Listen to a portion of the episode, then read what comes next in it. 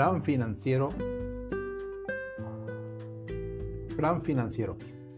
Maneja tu dinero como todo un experto.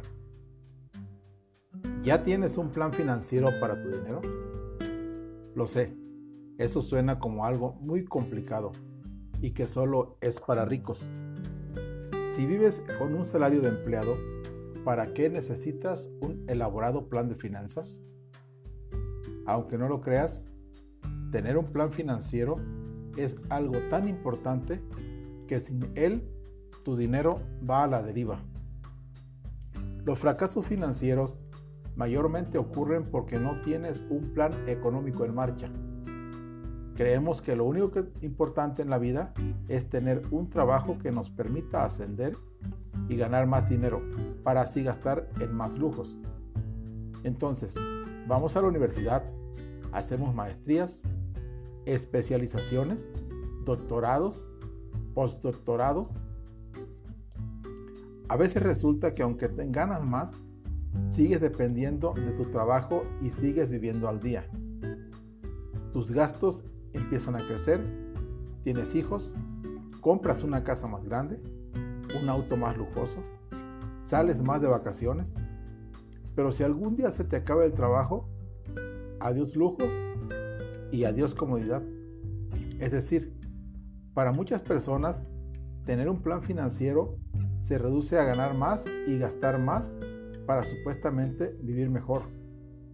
Por eso mismo, también pensamos que los planes financieros son solo para millonarios, porque enormes sumas de dinero requieren de una estrategia sofisticada, y eso es un gran error. No importa cuánto ganes, siempre necesitas de un plan para tu dinero. ¿Por qué? Bueno, es obvio que no vas por la vida como un velero sin rumbo. En tu vida planeas estudiar, planeas la universidad a la que quieres asistir, la carrera que deseas estudiar, el trabajo que deseas conseguir. No llegas a jugar a los dados para ver qué quieres ser planeas casarte, la persona con la que quieres pasar el resto de tu vida, cuántos hijos quieres tener, la casa en que quieres vivir. Todo debe ser parte de un plan y tu dinero no puede ser la excepción. No puede ser que tu único plan financiero sea esperar a que tu jefe quiera darte un aumento de sueldo, cambiar de trabajo o esperar a jubilarte. Y no puede ser que pienses que el dinero es la solución a todos tus problemas. Eso tampoco es cierto. Puedes tener todo el dinero de Bill Gates y aún así estar mal. ¿Por qué? Porque no sabes cómo manejarlo. Piensa en cuántos ricos están en bancarrota. La quiero le puede llegar a cualquiera, porque carecen de un plan o de un buen plan. Si tú quieres hacer que tu dinero crezca, y tener libertad financiera, tu ideal debería ser tener una estrategia de, gastos e inversiones. Ahora, ¿por qué debes tener un plan financiero? Tu objetivo primordial debe ser la independencia económica. Eso quiere decir que si algún día, por cualquier motivo, tienes que dejar de trabajar, posees ingresos que te permiten vivir tranquilo. Quizá no quieras dejar totalmente de trabajar. También no todo el mundo desea comprarse un bote para recorrer los siete mares. Además, quedarse sentado en casa haciendo nada también es muy aburrido. Puedes seguir trabajando, pero quizás menos horas, para disfrutar más de tu tiempo, tu familia y tus pasatiempos. Lo mejor de tener independencia financiera es tener la seguridad de que siempre vas a tener dinero sin importar si trabajas o no. Y la tranquilidad no tiene precio, ¿verdad? La tranquilidad y estabilidad económica te dan la comodidad y libertad. Libertad para hacer con tu tiempo lo que quieras.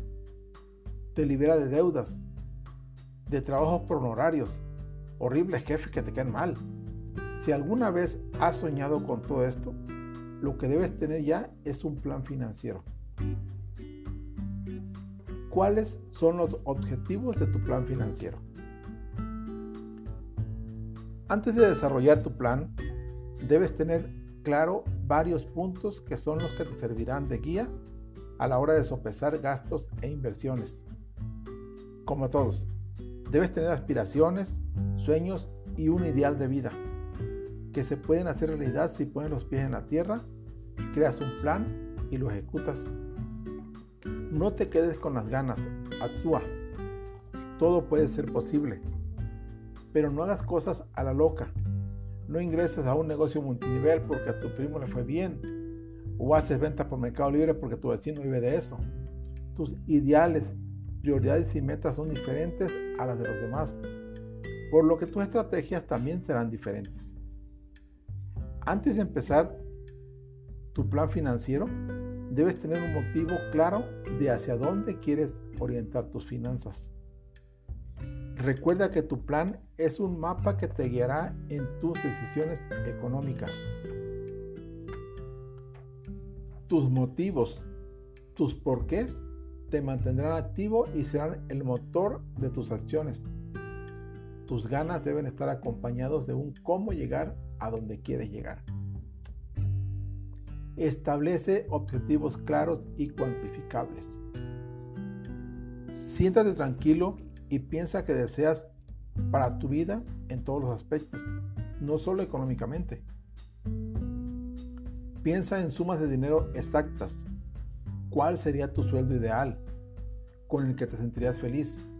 Si quieres pagar tus deudas, ¿cuánto debes pagar mensualmente para salirte de ellas? Si deseas tener tu propio negocio, ¿cuánto necesitas para comenzar? Etcétera. No pongas ideas vagas al aire como deseo ganar más o deseo salir de deudas. Tener un número en mente te hace más fácil y vas a saber cómo vas a distribuir tu dinero. Entre más exacto tu objetivo, más fácil será poner un plan en acción establecer un tiempo real para tus objetivos. ¿En cuánto tiempo quieres salir de esa deuda que te atormenta? ¿Cuándo quieres comprar la casa de tus sueños? ¿Cuándo deseas darte ese año sabático? Si no pones una fecha a tus metas en el calendario, pueden pasar siglos y seguirás con las mismas ganas de conseguir esto o aquello. Piensa de manera realista, no con hipotéticos de si me gano la lotería o mi jefe me da ese aumento que tanto merezco. Analízalo de acuerdo a tus ingresos actuales y reales. Ahora, sabiendo cuál es tu ideal, tu meta a seguir es empezar a desarrollar tu plan. ¿Qué debe tener tu plan financiero? Realmente es muy simple. No es que debas tener en casa un gran libro de contabilidad, contratar un contador, un broker y un abogado. Tampoco necesitas contratar un asesor financiero que haga las cosas por ti, que sería lo ideal, pero para que te asesore, no para hacer tu trabajo. Tú eres la persona a cargo de tu dinero. Finalmente, tú trabajas para ganarlo, ¿verdad? Deja el miedo o la pereza. No dejes que alguien más lo haga por ti. Tu plan financiero debe tener en cuenta todo lo que ganas, lo que gastas, lo que tienes. Un sistema de ahorro e inversiones. Puedes hacerlo, ¿verdad? Te lo pongo más desmenuzado. Punto 1. Balance. Primero debes saber en qué situación te encuentras. Para ello necesitas entonces sumar todas tus posesiones, casa, auto, electrodomésticos, etc. Aparte, suma el costo total de tus deudas. Resta tus deudas de tus posesiones. Si tus deudas suman más, tu plan financiero debe enfocarse en sanear tus finanzas. Si tus posesiones suman más que tus deudas, tu plan financiero debe apuntar a la libertad financiera. Punto número 2 plan de gastos o presupuesto. Cuando tienes un presupuesto o un plan de gastos, sabes exactamente a dónde se dirige tu dinero. es necesario que hagas un presupuesto mensual, donde separes primero los gastos indispensables, como la alimentación, la renta, el transporte, deudas y los servicios públicos. Aparte van aquellos gastos que usas pero no son necesarios. Las idas al salón de belleza, la ropa, las salidas con amigos, los restaurantes, etc. De acuerdo a ellos, debes realizar recortes de dinero ahí donde estás gastando más. Dale un motivo a tu presupuesto, ya sea libertad financiera o vivir libre de deudas. Punto número 3. Plan de ingresos. Cuenta cuánto ganas mensualmente y compara tus gastos. Saca la diferencia y observa si estás gastando más de lo que ganas. Analiza si debes recortar gastos o si necesitas generar otra entrada. Ojo, si tus gastos sobrepasan tus ingresos o no queda nada, es porque estás haciendo un mal uso de tu dinero. Mira en qué grupo de acuerdo a, la organización que te di más arriba. Estás gastando más y cómo puedes cambiar tus gastos para estar por debajo de lo que ganas. Si por el contrario posees gastos mesurados que hacen que sobre dinero, piensa en cómo puedes generar otro tipo de ingresos o inversiones. Punto número 4. Sistema de ahorro. La mayoría de las personas ahorran lo que les sobra. Lo ideal es ahorrar un 10 o 20% antes de tus gastos. Es decir, el ahorro debe estar primero antes de gastar. Una mala costumbre es ver qué sobra del sueldo y ahorrarlo. Ese es un gran error. Tus ahorros son lo primero. Te servirán en caso de emergencia y para invertir. Tu ahorro debe tener un propósito que te motive y que permita darle un uso en un futuro. Puedes crear un fondo de emergencia, pagar deudas más rápido, invertir para generar más ingresos, etc. Punto número 5. Inversiones. Una inversión es cuando pones dinero en algún lugar o en un negocio que te genere más dinero. Por ejemplo, cuando compras acciones o una casa, que la rentas, claro. Cuando compras un auto, no estás invirtiendo, quizás en comodidad, pero no en dinero. Un auto genera más gastos, las reparaciones, los impuestos, el seguro, etc.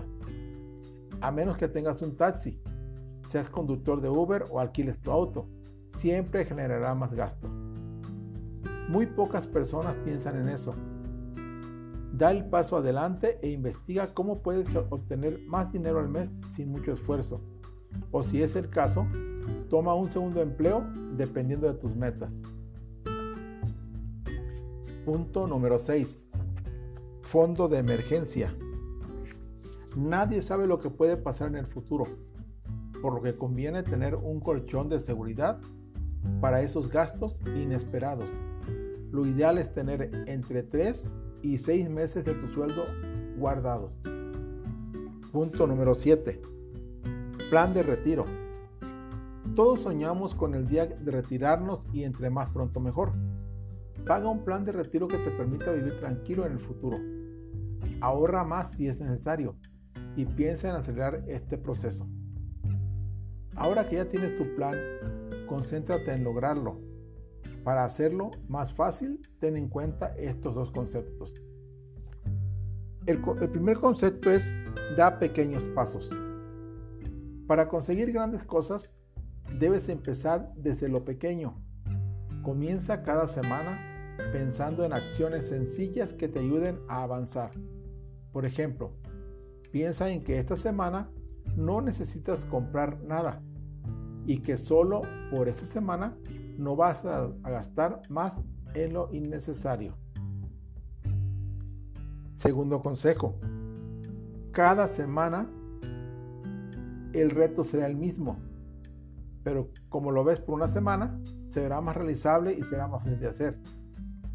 O ponte la meta de ahorrar todo el cambio y no tocarlo hasta fin de mes y con él pagar la factura del agua, por ejemplo.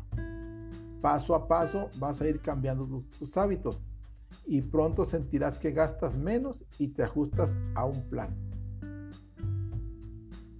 Qué rico es cuando nos dan un regalo, nos elogian o nos ganamos algo que no esperábamos. Tú puedes hacer eso contigo mismo. Cada vez que alcances una de tus metas, date algo que te produzca placer. Reserva una pequeña cantidad de dinero para gastarlo en tu postre favorito, una hermosa blusa, una camisa o una botella de vino. Date el placer de sentirte como un triunfador. Relaciona tus sacrificios con experiencias positivas para que sea más fácil tomar decisiones que aparentemente son muy difíciles para ti. Pon manos a la obra. Puedes crear un plan para tu dinero desde hoy. En resumen, no puedes dejar tu dinero flotando a la deriva, esperando que ocurra un milagro o que llegue un mejor jefe. Toma las riendas de tus ganancias con un plan financiero. Piensa en tus ideales económicos, la forma en la que quieres vivir, cuánto deseas ganar mensualmente, cuánto deseas jubilarte, etc. Encuentra tu porqué y tu inspiración. Ordena tus gastos y entradas. Elimina los gastos inútiles y aprende a vivir por debajo de tu sueldo. Si no tienes un plan para tu dinero, alguien más lo tendrá por ti. Libérate de tus deudas y comienza a invertir para que tu dinero se multiplique.